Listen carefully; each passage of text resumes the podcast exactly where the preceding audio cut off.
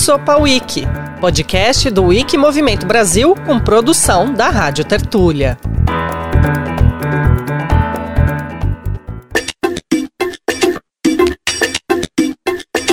Ensinar não é transferir conhecimento, mas criar as possibilidades para sua própria produção ou a sua construção. Paulo Freire. Olha, esse nosso patrono da educação, o pedagogo Paulo Freire, sabia bem das coisas, não é? Essa frase é muito boa porque ela traduz aquilo que para o Wiki Movimento Brasil é prioridade: reconhecer as lacunas e fomentar a inclusão de saberes marginalizados através do conhecimento livre. E essa inclusão não tem a ver só com acesso, não, como é comum a gente pensar tem a ver com a possibilidade desses grupos de produzirem conhecimento e serem agentes dessa transformação no conhecimento que a gente quer ver no mundo. Bom, e uma boa notícia é que tem gente que já está botando a mão na massa com ações que vão nessa direção. São pessoas e coletivos que atuam no ecossistema do conhecimento livre para alcançar a equidade do conhecimento no ambiente digital. Equidade. Você conhece esse termo?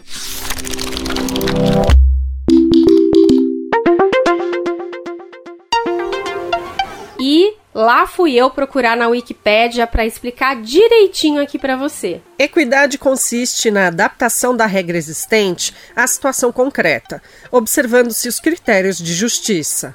A aplicação do conceito de equidade não significa que todos devam receber exatamente a mesma quantidade de recursos, mas sim que estes sejam distribuídos de maneira mais eficiente, de acordo com a necessidade de cada grupo.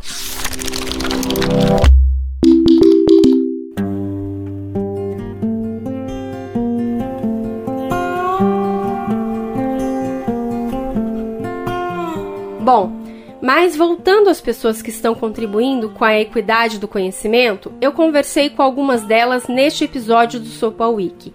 A Stephanie Lima é doutora em Ciências Sociais. Ela iniciou uma pesquisa sobre as principais barreiras encontradas pelas populações negra e indígena na participação e na produção de conhecimento online e offline. Ela está à frente desse projeto feito pelo Internet Lab em parceria com o Fundo de Equidade no Conhecimento da Wikimedia. Pesquisando sobre a equidade do conhecimento, a Stephanie se deparou com um bom exemplo que ajuda a resumir o potencial do conhecimento livre. É o caso de uma indígena do povo Puri que pôde divulgar sobre a existência da sua comunidade uma interlocutora de um povo indígena chamado povo Puri. Ela coloca que uma das questões que é importante no conhecimento livre, no acesso como uma plataforma da Wiki, por exemplo, ela é indígena, tem acesso a universidade pública, então naquele momento ela estava no doutorado, e aí numa busca sobre o povo Puri na internet, ela acha um verbete sobre o povo Puri na Wiki e que dizia que o povo Puri tinha sido dizimado. E o povo Puri é um povo é muito pequeno, hoje em dia que de fato sofreu um genocídio muito grande, mas existe pessoas do povo Puri ainda que habitam no, no, estado de São Paulo. Então ela, com é, esse acesso à universidade, que fez com que ela conseguisse acessar a estrutura até da Wiki, fez com que ela começasse a pesquisar sobre isso e visse que tinha essa informação errada, que ela, como né, originária do povo sabia, ela foi e editou o verbete hoje, o verbete do povo puri. Na Wikipédia não diz que eles não existem mais, e sim que eles estão ali. Muitas dessas barreiras estão enraizadas no nosso cotidiano devido à colonização e à escravatura. O conhecimento das comunidades negras, indígenas e racializadas em todo o mundo foi sistematicamente excluído e apagado do conhecimento ocidental. Percebe como uma coisa puxa a outra? O acesso à universidade por grupos minoritários fez com que a comunidade fosse incluída no mundo digital. Além da Stephanie Lima, eu conversei também com o antropólogo Edgar Canaicó. Ele é da terra indígena Chacriabá, que fica entre os municípios de São João das Missões e Itacarambi, em Minas Gerais. Edgar é fotógrafo e tem trazido a visão dos povos indígenas para esse ecossistema de conhecimento livre por meio de fotos e vídeos que ele divulga no mundo digital. Quando se trata das culturas dos povos indígenas, da diversidade de povos indígenas, ainda vemos na grande maioria da sociedade um certo desconhecimento, no qual leva, por exemplo, a pensamentos preconceituosos, estereótipos sobre o que que é ser indígena, sobre as identidades indígenas. Então, eu acho que as escolas, por exemplo, ainda vêm nessa linha de que, por exemplo, o Brasil foi descoberto e não invadido. A começar por aí, isso é uma narrativa, né? Além desses conhecimentos dos povos tradicionais, a internet e, óbvio, a Wikipédia também é terra fértil para divulgação do conhecimento científico produzido dentro das universidades. E aqui você vai ouvir nossa conversa com uma pesquisadora que é uma referência em iniciativas voltadas para a saúde pública e que tem contribuído muito para isso. A Thais Morata trabalha lá nos Estados Unidos no Instituto Nacional de Segurança e Saúde Ocupacional. Thais é fonoaudióloga e consultora da Organização Mundial da Saúde, a OMS. As suas pesquisas voltadas aos riscos e prevenção da saúde auditiva influenciaram políticas nacionais e internacionais de segurança e saúde ocupacional. Aqui no Brasil, ela atua em parceria com pelo menos duas universidades a Faculdade de Odontologia de Bauru, da USP, e na Universidade Federal de Santa Catarina. Ela também é membro do Wiki Movimento Brasil e explica que foram e ainda estão sendo quebradas barreiras no mundo acadêmico de que a Wikipédia não é um espaço de informação confiável. Agora, além de ser um local para obter informação, ela se tornou um lugar de contribuição científica. Alguns anos atrás, quando se falava em Wikipédia, em comunidades acadêmicas, a mensagem era não olhe na Wikipédia para os alunos, não use a Wikipédia. Um dos grupos ligados à Wikipédia, grupos educacionais, reverteram a mensagem. Não, você não está indo na Wikipédia para obter informações, você está indo trazendo seu conhecimento científico para a Wikipédia, trazendo referências confiáveis, melhorando o conteúdo que está lá. E como a Wikipédia ela viabiliza, graças à ciência aberta e à transparência de todos os seus processos, ela dá oportunidade para o pesquisador a ter um acesso a um mundo de dados. Então, tem muitas publicações acadêmicas que estão utilizando essa uh, disponibilidade de dados para a realização de pesquisa científica. Eu sou a Nelise Moreira e este é o penúltimo episódio do podcast Sopa Wiki. Esta primeira temporada é uma conversa aberta sobre plataformas de conhecimento livre e impacto social. O Sopa Wiki é uma iniciativa do Wiki Movimento Brasil, uma associação sem fins lucrativos afiliada à Fundação Wikimedia. O WMB, que é a sigla dessa organização, foi fundado em 2013 ele reúne editores voluntários e atua para ampliar, qualificar e diversificar o conteúdo e a comunidade nos projetos da Wiki no Brasil. O Wiki Movimento Brasil também apoia o trabalho de organizações sociais nesse ecossistema do conhecimento livre. Então, vem comigo para um mergulho neste tema neste quarto episódio. Quando eu estava pesquisando e escrevendo esse episódio, percebi que, para mim, um ótimo exemplo de que equidade é possível de virar realidade e pode ser conquistada em diferentes frentes é o nosso SUS, o Sistema Único de Saúde. Está lá na Constituição Federal de 1988 que a saúde é direito de todos e dever do Estado.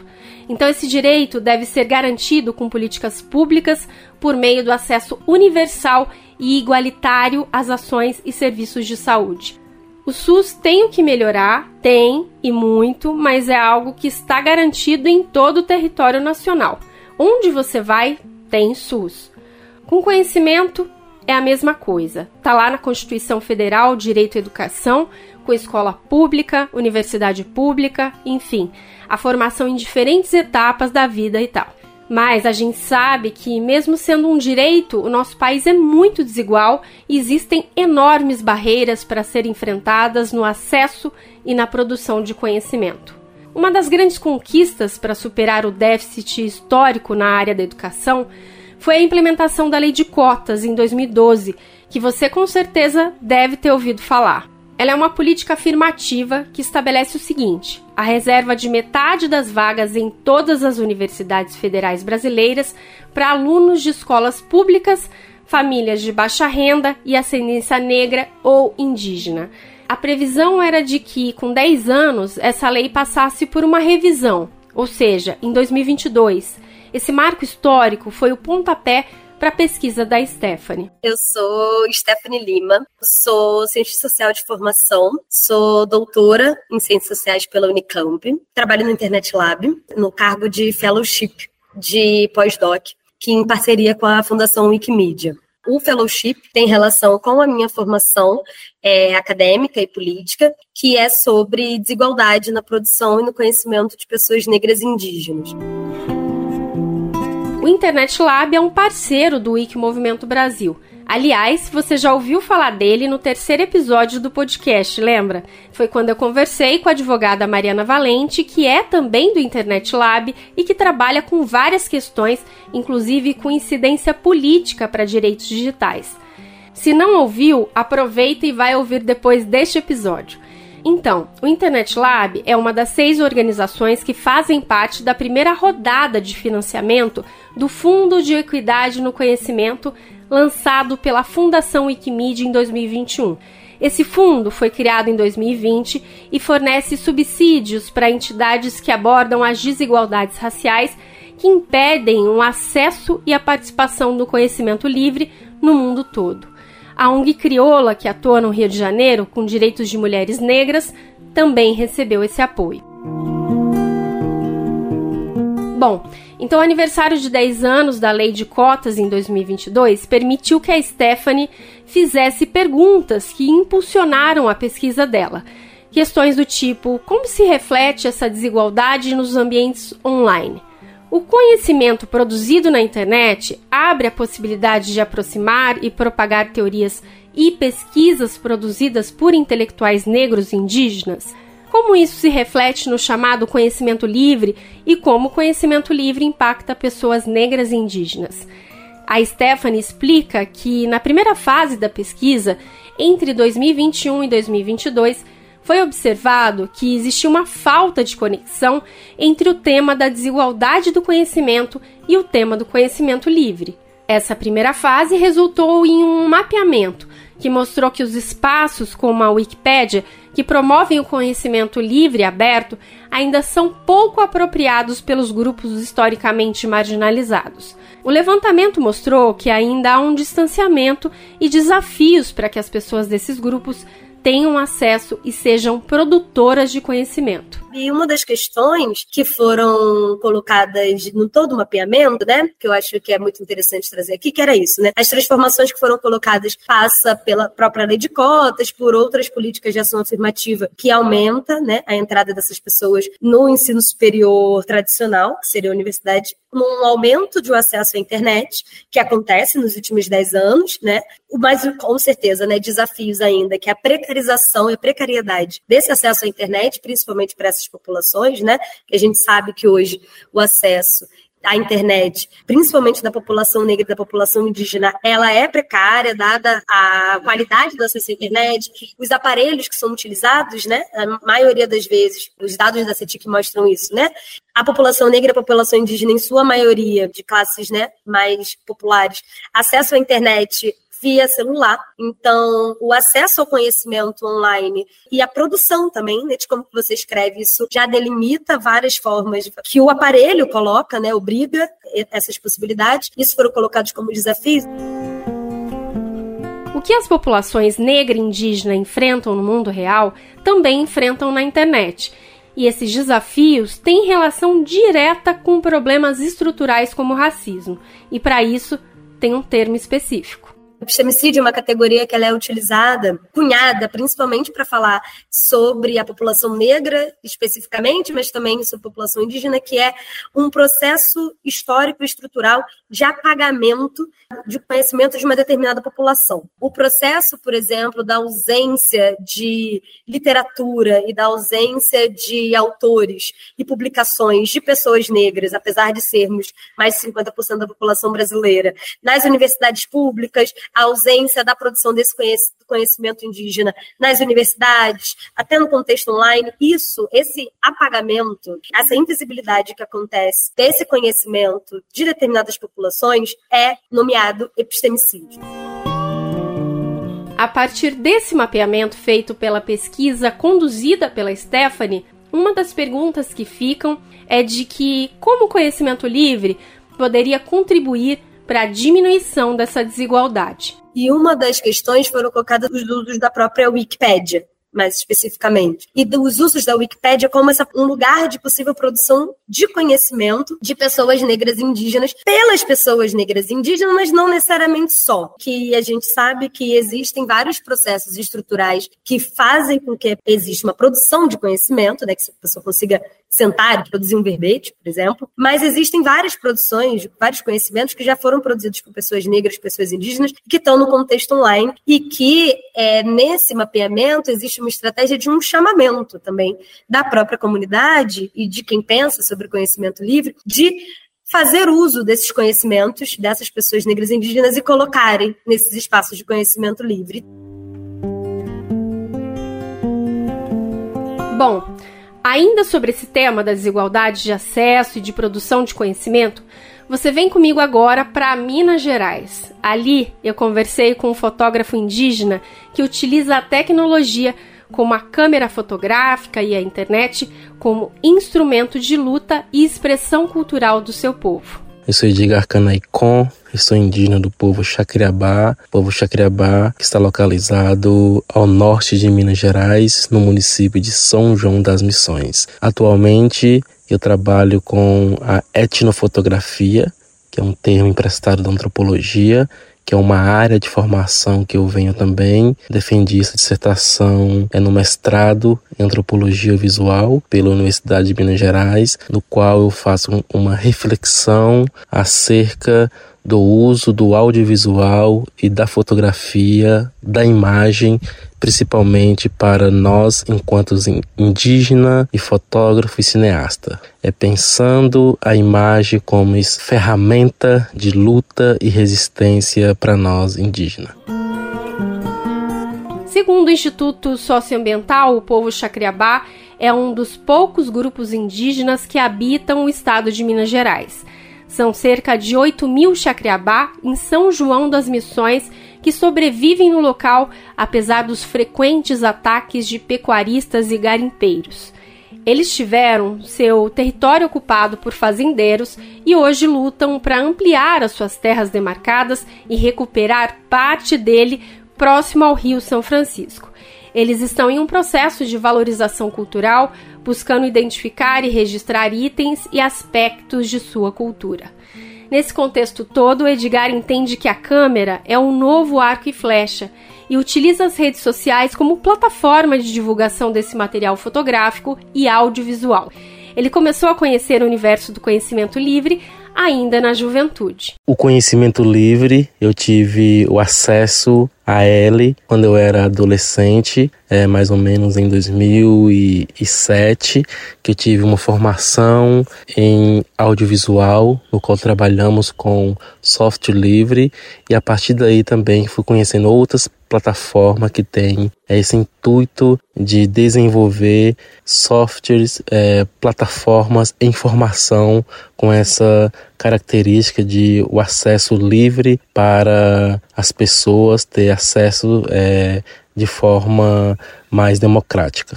E foi a partir daí também que eu tive mais acesso é, aos conteúdos de internet e no qual é, também veio a, a Wikipedia, né, que foi uma plataforma muito importante no qual é, é referência no Brasil e no mundo quando se trata de informações.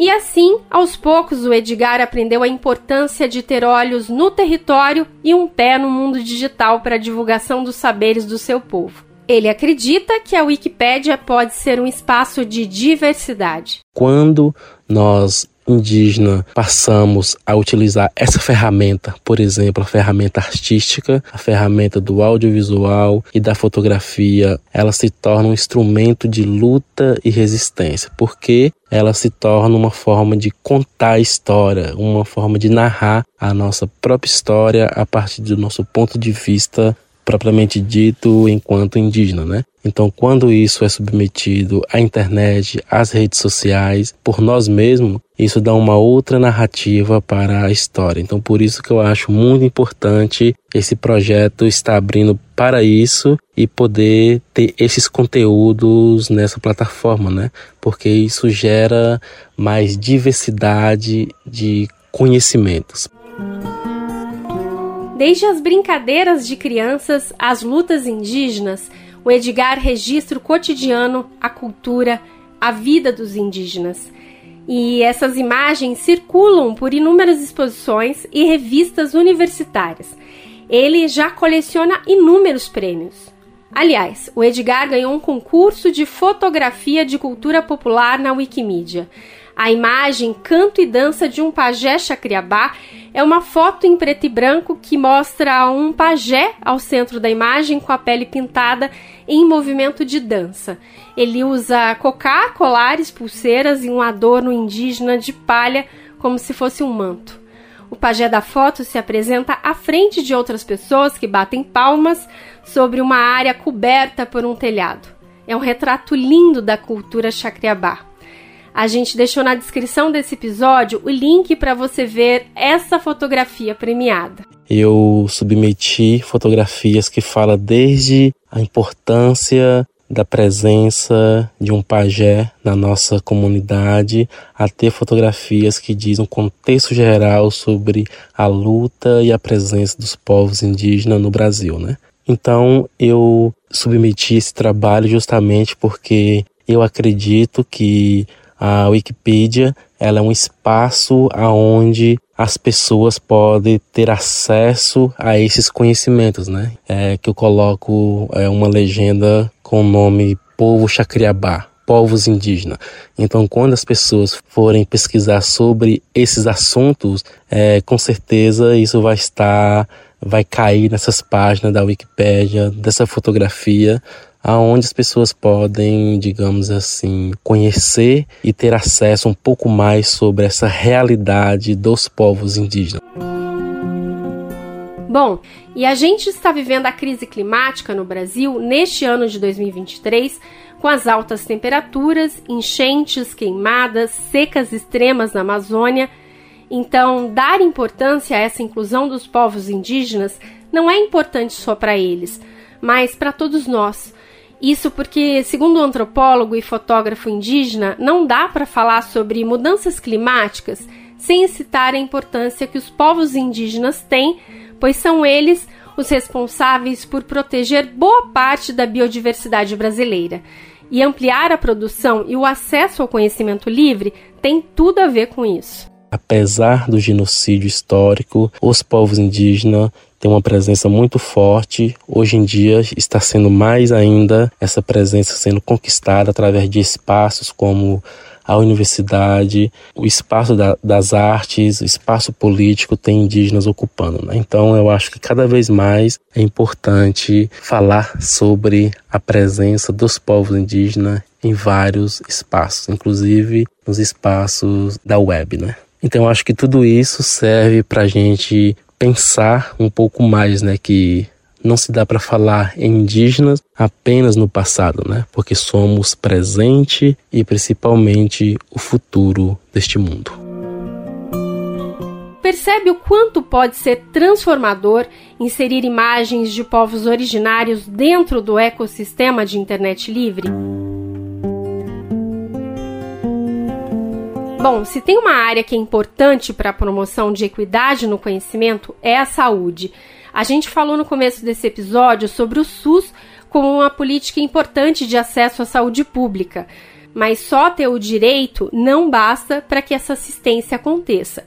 Afinal, há muita desinformação e também fake news por aí.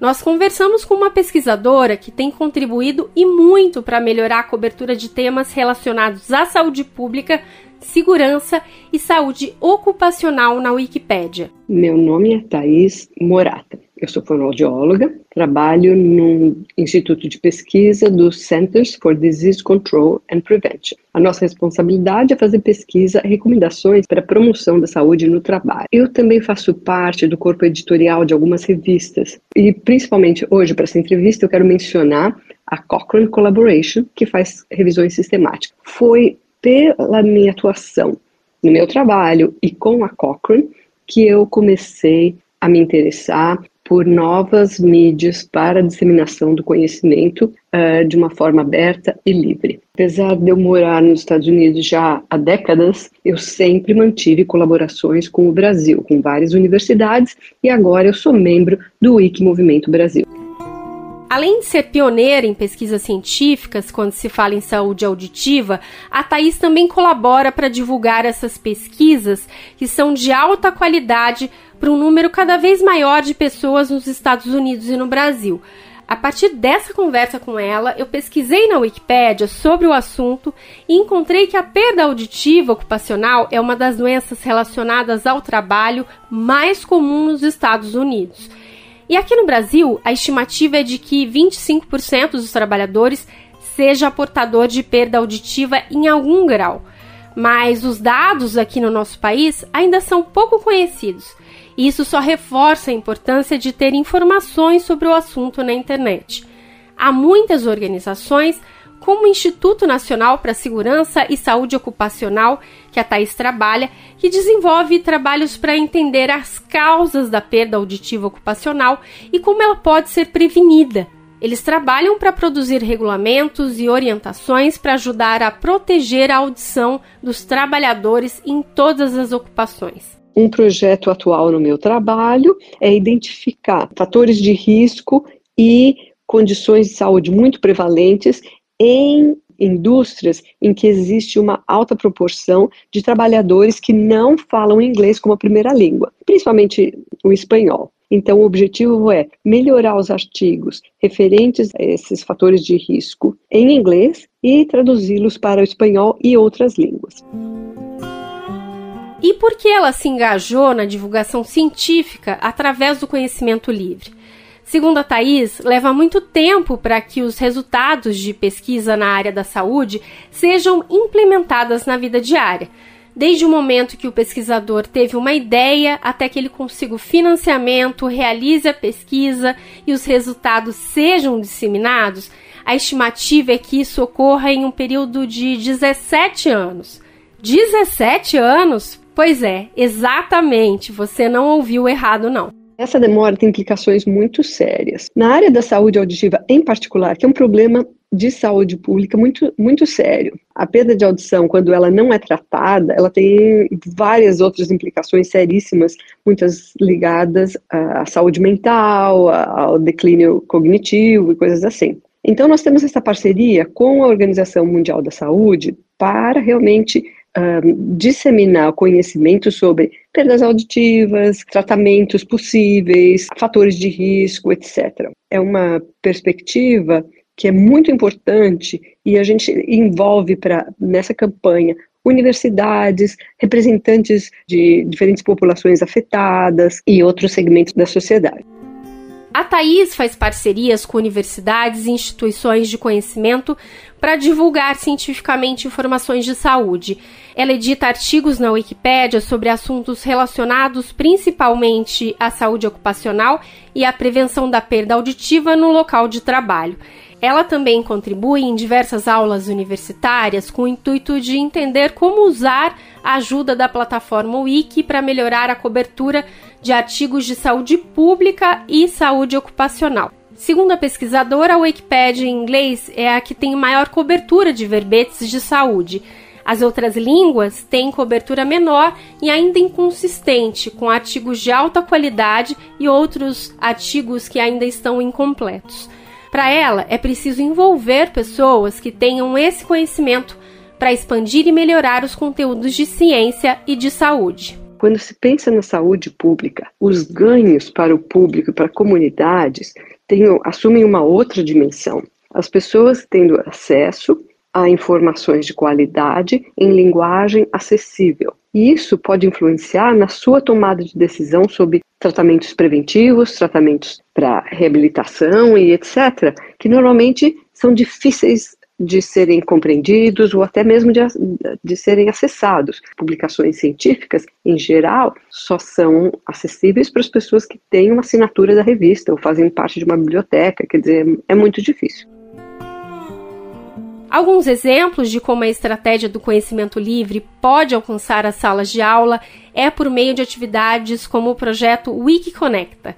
Ela participa dele com um curso de capacitação para educadores que querem começar a usar os projetos da Wikimedia com seus estudantes especialmente na extensão universitária. A Thais também está no projeto Wikiversidade Saúde Auditiva, liderado pela pesquisadora Lilian Jacob e realizado pela Faculdade de Odontologia de Bauru, da USP de Bauru. O projeto pesquisa o programa de educação da Wikipédia como metodologia ativa de ensino e ferramenta de colaboração coletiva em saúde auditiva que começou em 2022 e termina em 2024. Ah, a gente deixou o link dessa pesquisa na descrição deste episódio. Os vários grupos da Wikipédia oferecem apoio para que essas atividades em sala de aula no Brasil aconteçam.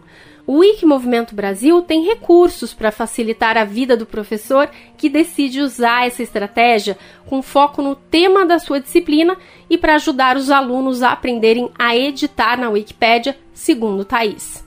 A possibilidade de atuação para disponibilizar conteúdos na Wikipédia envolve vários componentes. Não é só lá ir editar ou acrescentar uma figura ou doar uma imagem, mas ela, a estratégia que nós utilizamos tem várias modalidades de, de atuação. Por exemplo, se organizam eventos, que pode ser um evento pequeno, cinco pessoas que se reúnem numa tarde para melhorar o conteúdo na Wikipédia de um certo tema, podem ser eventos junto a congressos científicos, podem ser campanhas globais em que qualquer um pode ir lá e contribuir. Tem várias maneiras de participar. Uma das, a minha preferida é junto à sala de aula, onde os professores, ao invés que o aluno escreva um trabalho, ele pede que o aluno melhore uma página da Wikipédia. É maravilhoso. Os alunos gostam, o professor gosta, todo mundo gosta. Por quê? Porque o aluno aprende a, a, escrever numa linguagem simples, aprende a lidar com a revisão por pares, que é uma revisão pública, não só do professor, como da comunidade da Wikipédia, e ele publica, né? Então, num tempo recorde. Ou seja, lembra aqueles 17 anos que a Thaís mencionou? Que é o tempo que leva para uma pesquisa sair dos muros da universidade e ficar acessível ao público geral? Já com a Wikipédia, assim que os pesquisadores obtêm os resultados, eles já podem inserir os dados, o que muda o jogo e gera impacto positivo em menos espaço de tempo. Bom, estamos chegando na reta final deste quarto episódio. Aliás, lembra que eu abri esse episódio citando uma frase do educador Paulo Freire? Você sabia que ele é um dos autores base da estratégia do Wiki Movimento Brasil? Pois é. Tem dois conceitos dele que o WMB utiliza: o de prática emancipatória e o de transformação social. Se você quiser saber mais sobre isso, é só ir na descrição desse episódio que deixamos o link com mais informações. A gente viu que alcançar a igualdade racial envolve esforços para identificar barreiras e estruturas sistêmicas que perpetuam a desigualdade social e entender como superá-las. Mas eu disse, não disse? Elas existem e estão se multiplicando ano após ano. Então, esse quarto episódio do Sopa Week é também um convite, não só às comunidades e populações que foram deixadas de fora pelas estruturas de poder e privilégio, mas também a quem se interessa em disseminar saberes desses grupos que historicamente foram oprimidos e, com isso, ajudar a quebrar os obstáculos que impedem a capacidade de todas as pessoas de participarem na partilha, criação e acesso a todo o conhecimento. E tem muitos projetos que não estão aqui nesse episódio, mas que têm construído pontes entre equidade do conhecimento e o ambiente digital. Uma forma de contribuir é participar da rede de editores do projeto Wiki, editando conteúdos já existentes ou, por exemplo, fazendo como o grupo da Thaís, criando um curso inteiro livre e gratuito na Wikiversidade, um espaço para docentes, pesquisadores e estudantes compartilharem recursos pedagógicos e acadêmicos. A gente deixou os links dos projetos citados neste episódio na descrição do podcast. Clica lá e nos ajude nesse trabalho pela equidade do conhecimento. Você ouviu o quarto episódio do podcast Sopa Wiki, uma iniciativa do Wiki Movimento Brasil. Essa primeira temporada tem cinco episódios produzidos pela Rádio Tertúlia. Se você gostou deste podcast, faz uma avaliação no seu tocador de áudio em forma de nota ou comentário para que a gente consiga alcançar mais pessoas. Também vale compartilhar o link do episódio com amigos e nas suas redes sociais. Para saber mais sobre o Wiki Movimento Brasil, acesse wmnobrasil.org.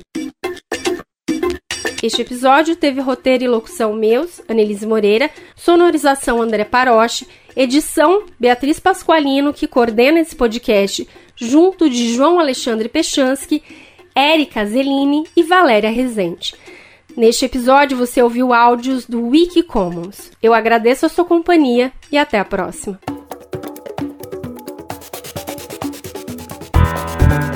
Sopa Wiki, podcast do Wiki Movimento Brasil com produção da Rádio Tertúlia.